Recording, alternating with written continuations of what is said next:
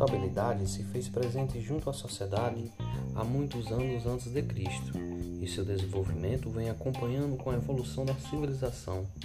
Mesmo sem a escrita, a contabilidade era utilizada pelos homens através de pedras, fichas de barro com vários formatos que representam o controle da mercadoria utilizado em transações comerciais, passando assim por muitos anos até chegar à inversão dos números. É a importância da contabilidade geral para as empresas.